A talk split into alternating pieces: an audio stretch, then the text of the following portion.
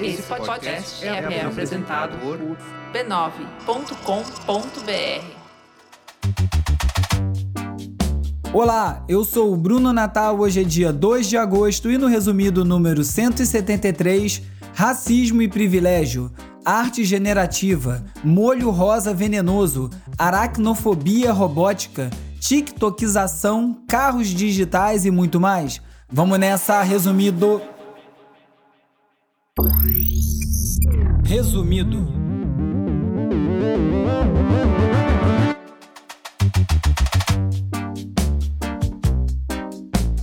Olá, resumista! Esse é o Resumido, um podcast sobre cultura digital e o impacto da tecnologia em todos os aspectos das nossas vidas.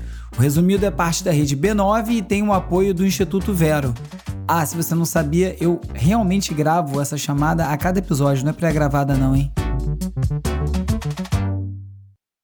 No final de semana, mais um caso de racismo chamou a atenção do Brasil, dessa vez acontecendo lá na Europa.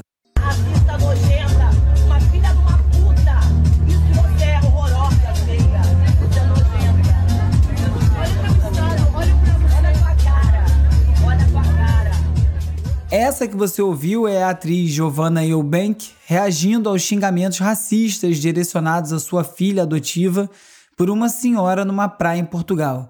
Você deve ter ouvido falar do caso, tanto o vídeo com a reação ainda no local do ataque, quanto a entrevista da Giovanna para o Fantástico circulou bastante nos últimos dias. Eu sei que eu, como mulher branca, indo lá confrontá-la, a minha fala vai ser validada. Eu não vou sair como a louca, a, a, a raivosa, como acontecem com tantas outras mães pretas que, fo- que são leoas todos os dias, assim como eu fui neste episódio, mas que são invalidadas, são taxadas como loucas, como é, é, racismo não existe, você tá, tá inventando. Eu convidei o co-roteirista do Resumido, Agenor Neto, para falar sobre o caso e dar a sua leitura do que mais esse ataque racista representa.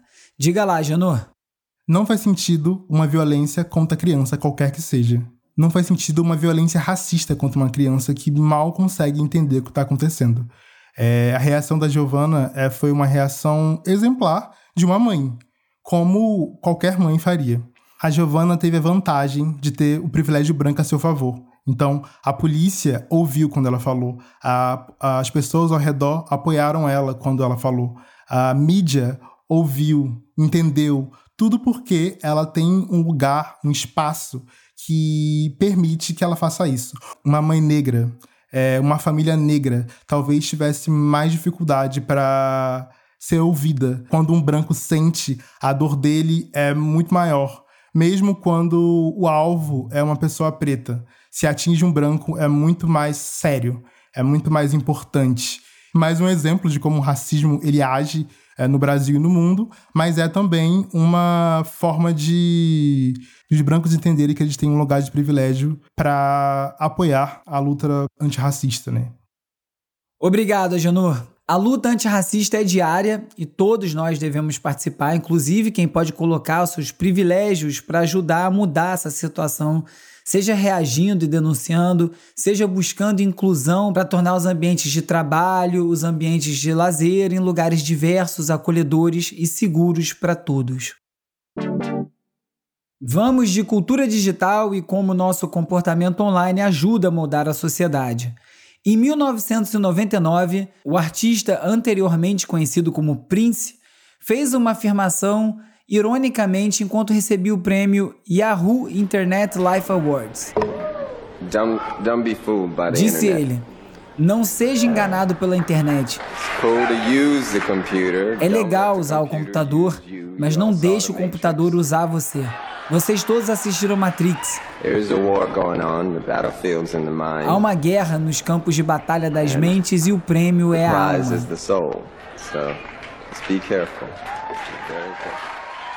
O recado soa mais atual do que nunca.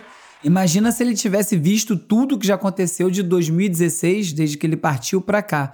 Na semana passada, a Dali anunciou que seu sistema de inteligência artificial para criação de arte agora está disponível em versão beta, segundo a Wired. Eu falei bastante dessa empresa, dessa tecnologia que permite criar imagens a partir de comandos de texto, e eu sempre levanto a questão de quem é o artista dessa nova obra de arte. É quem escreve o texto? São os criadores das imagens que fazem parte do banco de dados? São os desenvolvedores dessa nova tecnologia, os termos de uso da Dali dão uma resposta parcial. Lá diz que os usuários obtêm direitos totais de uso para comercializar as imagens que criam com o Dali, incluindo o direito de reimprimir, vender e comercializar. A empresa não está abrindo mão de comercializar a arte criada pelos usuários, mas, pelo menos por enquanto, está dividindo a criação e a autoria com quem tiver acesso à ferramenta. Mas não falou nada sobre o que é usado como base para criar essas obras, as imagens originais de onde a inteligência artificial tira os parâmetros para criar essa arte generativa. E ainda sobre arte criada a partir de inteligência artificial, a Vice apresentou um estudante de arte que usa o codinome Cute Black e ele criou o primeiro gerador de pornografia furry a partir de inteligência artificial. Furry, para quem não sabe, é uma subcultura em que pessoas se fantasiam de personagens animais fictícios com características antropomórficas, ou seja, bichos com traços humanos. E como quase tudo que existe no mundo tem também uma versão pornô, principalmente com ilustrações, tá aí o trabalho do Cute Black. O site cria uma arte a cada 40 segundos de imagens distorcidas e meio bizarras do que supostamente são genitais de animais antropomórficos. Olha aí que bom uso para tecnologia. No México, um grupo de golpistas tem ameaçado as suas vítimas com a divulgação de imagens pornográficas feitas digitalmente, deepfakes, de acordo com a Tecmundo. Essa constante obsessão com pornografia como forma de ameaça, essa problematização do sexo. As pessoas buscam empréstimos em aplicativos financeiros e, para isso, elas enviam várias informações pessoais além de dados do telefone, inclusive a sua lista de contatos. Aí depois de contratar o empréstimo, a vítima não recebe o valor combinado e passa a ser forçada a quitar o valor integral antecipadamente, senão eles ameaçam divulgar imagens pornográficas falsas para sua lista de contatos. Eu não duvido nada que esses criminosos se divirtam muito com isso, como se fosse um jogo, porque hoje em dia as coisas online parecem mais relacionadas aos processos do que ao resultado ou ao assunto em si. Aliás, ao contrário do que dizia algumas mães, a Wired informa que videogames podem sim fazer bem à sua saúde. Um hospital em Chicago, junto com outros 50 hospitais espalhados pelo mundo, tem investido em videogames para melhorar a qualidade de vida das crianças internadas pelos mais diversos motivos. O projeto realizado pelo hospital busca fornecer apoio social e emocional para as crianças hospitalizadas e para suas famílias ser demitido, ok, acontece. Só que da forma que foi, eu, eu achei bem, assim, nem um pouco ética, nem um pouco profissional. Ninguém consegue mais ficar longe de tela nem para perder o emprego. Viralizou no Twitter e o Olhar Digital contou sobre a insatisfação de um médico do hospital de Barão de Cotegipe, no Rio Grande do Sul, que descobriu por WhatsApp que ia ser demitido. Se hoje uma demissão dessa forma nem chega a surpreender, nesse caso foi um pouquinho pior porque um colega encaminhou uma mensagem recebida por uma terceira pessoa que dizia: abre aspas, você já avisou o Vitor que o último dia vai ser na quinta dessa semana? Fecha aspas. A mensagem, jogada no WhatsApp dele sem nenhum contexto, deixou o médico confuso e depois, obviamente, perplexo com a falta de profissionalismo de como tudo isso foi feito. Sem contar que, segundo o contrato dele, o aviso deveria ser feito com pelo menos 30 dias de antecedência. A forma como a gente se relaciona online não pode ser desprovida de qualquer senso de humanidade, como se do outro lado da tela não tivesse uma outra pessoa, o que é um grande problema dessa vida online atual. As pessoas esquecem que tem alguém do outro lado. Saiu no Gizmodo a história de um deputado das Filipinas que está tão preocupado com isso que resolveu criar uma lei proibindo o ghosting, que é aquela prática de terminar um relacionamento simplesmente desaparecendo, o famoso chá de sumiço. O projeto de lei não estipula qual vai ser a penalidade para o ghosting, nem como essa potencial lei poderia ser aplicada, talvez por isso a proposta não tenha avançado muito. E como ninguém sai das redes sociais, o Google, olha quem? O Google perdendo o trono de principal buscador da internet entre a geração Z. De acordo com a NBC News, cerca de 40% dos Gen Z preferem o TikTok e o Instagram para coisas como planejar férias, decidir quais produtos para a pele funcionam melhor ou escolher um restaurante para uma refeição. A mudança tem uma explicação simples. A geração Z prefere respostas visuais, então nada melhor para descobrir informações sobre um lugar, um produto, do que vendo alguém que experimentou antes. Difícil é saber o que é real e o que não é real nesses reviews. Falei que semana passada sobre a fábrica de reviews da Amazon, em vídeos e resenhas que parecem ser feitos para sempre fazer algo parecer incrível. Por exemplo, uma nova moda culinária no TikTok é um molho rosa. Ele foi criado pela influenciadora Chef P e a Vice contou como esse molho virou uma febre e começou a ser vendido online e o que seria uma história de sucesso para essa chefe, que além de criar uma receita cobiçada por todo mundo, estava criando uma empresa que poderia render um bom dinheiro, acabou virando um pesadelo quando as pessoas começaram a denunciar o molho como causa de envenenamento, mesmo não tendo nenhuma prova disso. It's sweet, it's tangy, it's a little spicy. Olha ali falando do próprio molho feliz da vida, antes de tudo dar errado. Lembra até a história do tal golpe do cheiro, que supostamente acontece nos carros de aplicativo. Eu tô devendo comentar sobre isso por aqui. É que, à primeira vista, assim, soa tão absurdo, né? Uma pessoa ser dopada com gás e um motorista sem máscara, enfim. Tem um monte de reportagens sobre isso por aí. Semana que vem eu comento sobre isso. Voltando ao molho, várias pessoas começaram a postar no TikTok que passaram mal depois de consumir esse troço. Um usuário chegou a forjar a própria morte e depois divulgou um vídeo afirmando que era só um experimento social. Tudo para fazer parte de uma narrativa, né? E um subreddit sobre o assunto, no Reddit, logicamente, já tem mais de 300 pessoas lá, essencialmente dedicado a provar que o pink sauce pode deixar as pessoas doentes e o risco de botulismo é a acusação favorita. Só que até agora, nenhuma prova de que o molho faz mal a alguém, nem a FDA, que é a Anvisa dos Estados Unidos achou nada irregular no produto da TFB. É por isso que fonte, contexto importa muito quando está divulgando uma informação ou quando a gente principalmente está consumindo alguma informação. Nos Estados Unidos, um estudo revelou que aumentaram as citações à Wikipédia em decisões de juízes.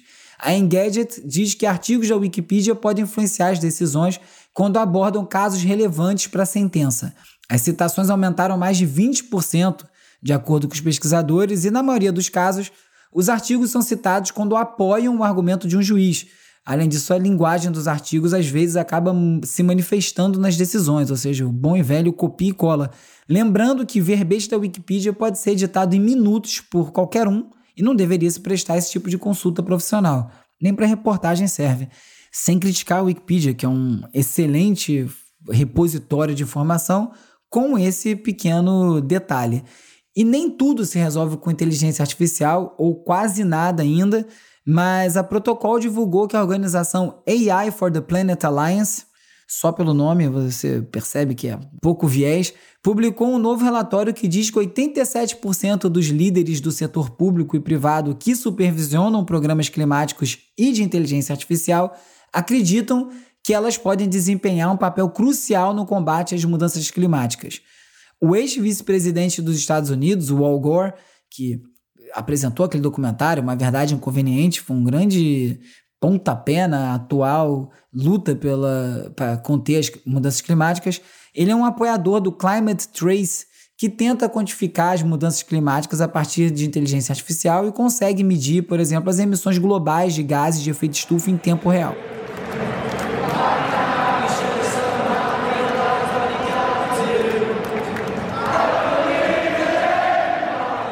Na seara dos objetos inteligentes, na Inglaterra, os torcedores do Manchester City vão participar de um teste com um cachecol inteligente. Alguns torcedores pré-selecionados vão receber um cachecol com um sensor biométrico integrado ao tecido para monitorar dados emocionais, fisiológicos, de movimento. O objetivo é compreender como os torcedores reagem em diferentes momentos da partida. No Guardian, os responsáveis pela pesquisa não deram detalhes sobre como eles vão usar os dados, que é um ponto bem importante no projeto desses. A NBA também vai usar inteligência artificial e realidade virtual para simular lances polêmicos para treinar os seus árbitros. Inteligência artificial chegando aí com tudo nos esportes. Diz o ditado que na natureza nada se perde, tudo se transforma, e na vida digital também. Cientistas transformaram aranhas mortas em robôs capazes de agarrar pequenos objetos. São os necrobots. Os engenheiros mecânicos da Rice University seguem um ramo da robótica conhecido como necrobótica, que usa características ou componentes de animais para criar sistemas robóticos.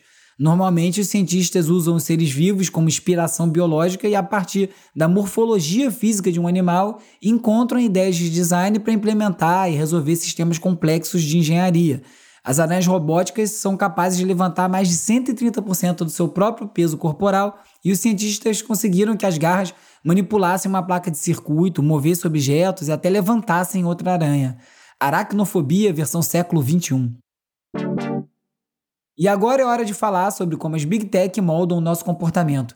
A TikTokização do Instagram é um caminho sem volta, eu venho falando muito sobre isso, e parece que nada vai impedir que a rede social, que se tornou famosa por focar em fotos, se transforme numa plataforma de vídeos. Os usuários não parecem muito felizes com isso, mas quem se importa com os usuários, não é mesmo?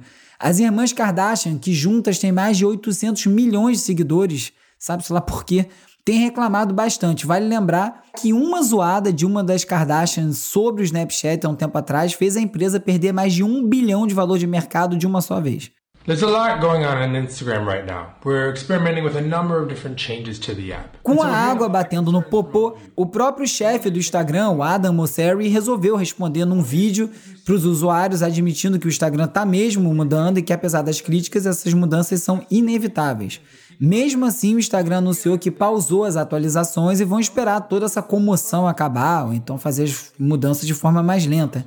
E a turma online, claro, já fez paródia do vídeo do Mosseri. There's a lot going on on Instagram right now. We're experimenting with a number of different changes to the app. And here are some of them. First off, no more pictures, just video. We've noticed pictures are boring and your friends are lame. Who comments on your posts? Basicamente, o número de postagens e contas recomendadas que não tem vínculo com quem você segue deve ser reduzido e a mudança no design do aplicativo que apresenta fotos e vídeos em tela cheia também vai ser interrompido para a parcela de usuários que estavam recebendo nesse formato. O meu perfil pessoal, que é fechado, caiu nesse teste e realmente a navegação ficou terrível. E por falar em mudanças no Instagram, a plataforma anunciou que vai fazer uma pesquisa para avaliar se eles são inclusivos ou não. A empresa vai convidar usuários nos Estados Unidos para participar dessa pesquisa para tentar identificar a diferença do impacto da plataforma em pessoas de diferentes grupos raciais e determinar como essa tecnologia pode afetar diferentes grupos e se tem alguma mudança que possa ser feita para promover a igualdade. A resposta é sim, Instagram, não precisa nem fazer o teste, só vamos melhorar. O Quai, que é o principal rival do TikTok na América Latina, é reconhecido por incentivar criadores locais a criar conteúdos muito específicos. Você já deve ter visto aqueles melodramas com atuações forçadas e que tem uma mensagem final moralizante. Os vídeos podem até ser toscos, mas eles fazem muito sucesso no Quai e começaram a invadir as outras redes. Numa reportagem do Rest of Road, os produtores desses conteúdos denunciaram que o Quai passou a atuar como uma espécie de diretor dos vídeos, com orientações bem rígidas sobre os conteúdos e as preferências estéticas do algoritmo. Os temas moralistas, por exemplo, são uma exigência e os criadores dizem que se sentem limitados. E fugir dessa forma pode ser um problema, porque esses criadores de conteúdo podem deixar de ser remunerados. E mesmo assim, alguns estão tentando inovar sem fugir das exigências algorítmicas. Quem é que manda em quem, né? Na semana passada, o Twitter começou a testar um novo recurso que permite que alguns usuários adicione uma categoria clicável aos seus tweets. Vai dar para avisar que um tweet se trata de spoiler ou então de uma opinião pouco popular, por exemplo. Quem sabe até um contém ironia para poupar algumas brigas. É um recurso parecido com o que existia no MySpace. A Vice chamou a atenção para um ponto nem um pouco surpreendente se tratando de Twitter, que são os usuários que estão relatando que ao clicar nas categorias são quase sempre jogados para um feed cheio de pornografia. Tchanã! A Meta está considerando acabar com as restrições à desinformação sobre o Covid e sugeriu que poderia interromper temporariamente a remoção imediata de informações falsas sobre o Covid-19 e só vai passar a rotular como falsas ou diminuir o alcance, que nem de longe acabaria com o problema. Eu não consigo entender qual o argumento que justificaria manter desinformação ou até informações de saúde sabidamente falsas online. Nos Estados Unidos, Políticos republicanos estão exigindo que o Google não limite a busca por clínicas anti-aborto enganosas e estão pressionando a empresa para impedir que se limite os resultados de pesquisa pelos chamados, abre aspas, centros de gravidez em crise, fecha aspas, conhecidos por se passarem por clínicas de aborto legítimas para persuadir as grávidas a não fazer abortos. Enquanto críticos da prática alertam que resultados de pesquisa irrestritos podem colocar as mulheres em risco, obviamente, os republicanos defendem que limitar essas clínicas dos resultados de pesquisa equivale à discriminação de mercado contra organizações anti-aborto. E para cucuia que o resultado seja falso, né? Se anuncia lá como clínica anti-aborto, se alguém buscar por clínica anti-aborto, vai parar no seu negócio. Não devia ser difícil entender isso, muito menos tem que envolver lei, né? Enquanto isso, os democratas estão reacendendo um debate muito importante que é a luta pela neutralidade da rede. A neutralidade da rede diz que ninguém pode decidir que conteúdo trafega pela internet. Por exemplo, um operador de internet não pode dizer que o Facebook tem um acesso mais rápido que o seu site. Todo mundo tem o direito de trafegar da mesma forma, todos os dados da mesma forma. Então, na semana passada foi criado um projeto de lei que classifica o serviço de internet de banda larga como um serviço essencial. Na prática, isso autoriza a Comissão Federal de Comunicações a aplicar regras que proíbem práticas como bloqueio ou diminuição de tráfego da internet. A nova lei faz parte do esforço do presidente Biden de restaurar a neutralidade da rede por lá, lembrando que ela foi derrubada pelo Trump, aquele gênio. No mundo dos robôs, um Tesla com piloto automático causou a morte de um motociclista no acidente nos Estados Unidos. É o caso mais recente a ser adicionado à lista dos investigados pelo órgão responsável pela segurança de trânsito. Até agora já são 48 acidentes sob investigação, 39 deles envolvendo veículos da Tesla. Um dado um pouquinho distorcido, visto que a Tesla é o principal fabricante e o que mais está experimentando com carros autônomos nos Estados Unidos. No Twitter, um usuário fez uma denúncia também contra a Tesla. Segundo ele, a empresa tentou forçar que ele pagasse 24 mil dólares para recuperar 130 quilômetros do alcance que a bateria tem de performance que a empresa bloqueou por software na bateria do carro. É praticamente um ransomware às avessas. A empresa chantageando o cliente. A Tesla costumava vender veículos Model S modelo S com baterias bloqueadas por software. E aí existem Model S40, que na verdade é um Model S com uma bateria de 60 com a capacidade de 20 kW bloqueada por software. O usuário então precisa pagar para desbloquear a capacidade total da bateria, mas nesse caso o proprietário já tinha a bateria desbloqueada e foi novamente limitada após uma atualização do sistema operacional do carro. Vai dar certo, hein? Como sempre, tem link que não cabe aqui no roteiro e eles vão parar na seção leitura extra no site resumido.cc, junto com todos os outros links que eu comento em cada episódio. Essa semana tá lá um link da New Yorker, a era da ansiedade algorítmica. Interagir online hoje significa estar sitiado por recomendações geradas pelo sistema. Será que queremos que as máquinas nos digam o que queremos? Quem quiser falar comigo, é só me procurar no Twitter, arroba urbe, ou então no arroba resumido.podcast no Instagram e no TikTok. Você também pode fazer parte da lista da comunidade no Discord, tem link para isso tudo na home do resumido.cc.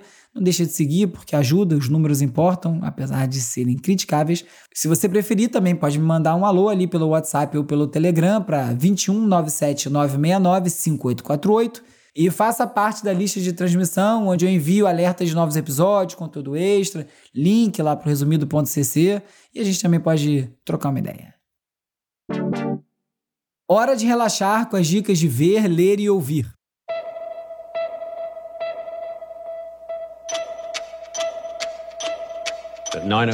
Essa série me chamou a atenção, The Undeclared War, a, a Guerra Não Declarada. Eu vou ler a sinopse porque a série não saiu, logicamente eu não assisti. Situada numa pós-pandemia de 2024, na corrida para as eleições gerais britânicas, uma equipe de analistas trabalha secretamente para evitar um ataque cibernético ao sistema eleitoral do país. É quando uma jovem estudante, estagiando no departamento de malware, presencia uma falha de segurança e leva a um primeiro dia de altas apostas no escritório. Ela é rapidamente empurrada para o centro de uma escalada de uma guerra de dados contra a Rússia que tem implicações perigosas que estendem muito além do cyberespaço.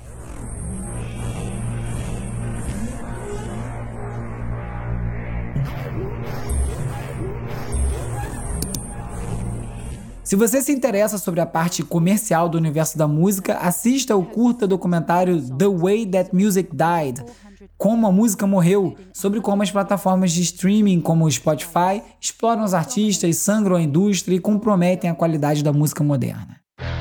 Woodstock 99. It was going to be the biggest party on the planet. But that's not what any of us remember it for. A lambança que foi o festival Woodstock 1999 continua repercutindo mais de 20 anos depois Primeiro foi o documentário da HBO, Peace, Love and Rage, que estreou no ano passado, e agora é Trainwreck, Desastre de Trem, da Netflix, que entra em programação essa semana. Nos dois a história é a mesma, né? O Desastre, que foi a segunda edição desse mítico festival, realizado numa base militar abandonada no estado de Nova York, ao som de muito nu metal, que era o som da época. Tudo que podia dar errado deu, Desorganização, falta de segurança, preços caros, água, comida, distância enorme entre os palcos, calor, muita testosterona contribuíram para quatro dias que, em vez de paz e amor, foram de vandalismo e destruição, incluindo um estupro e uma morte por hipertermia, além de incêndios por toda parte. Nada que lembrasse a onda pacifista, hippie do festival original realizado em 1969. Não por acaso, uma terceira edição do festival, Woodstock 50, que aconteceria em 2019, foi cancelada às vezes é melhor não insistir no erro, né?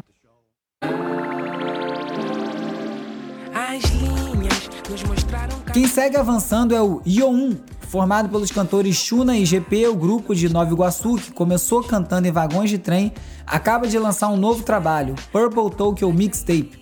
Com três músicas e duas vinhetas, o EP mostra como está ficando cada vez mais refinado o estilo soul e R&B da dupla. Bora embarcar rumo a Tóquio? Você no meu colo mais uma vez, baby, é tudo de bom. Nesse episódio você ficou sabendo sobre racismo e privilégio, sobre quem tem direito sobre as artes generativas e que um molho rosa causou polêmica. Soube também que aranhas mortas podem ser transformadas em robôs, que o processo de tiktokização do Instagram não vai parar e que na era dos carros digitais você pode não ter controle sobre o que você comprou e muito mais. Se você gosta do resumido, recomenda para mais gente, ajuda muito, é muito importante. Também não deixe de curtir, assinar, seguir, dar cinco estrelinhas, deixar uma resenha, dar duas cambalhota, bater na madeira três vezes na plataforma que você estiver escutando esse episódio agora. O resumido é parte da rede B9 e tem o apoio do Instituto Vero. É produzido e apresentado por mim, Bruno Natal. O roteiro é escrito por mim pelo Agenor Neto, com a colaboração do Carlos Calbuque Albuquerque. A edição e mixagem é feita pelo gênio Hugo Rocha. As redes sociais são editadas pelo Lucas Vasconcelos, com design do Felipe Araújo e animações do Peri Selmanman. A foto da capa é do Jorge Bispo e o tema original foi composto pelo Gustavo Silveira. Eu sou o Bruno Natal, obrigado pela audiência e semana que vem tem mais Resumido. Esse podcast é apoiado pelo Instituto Vero. Resumido. resumido.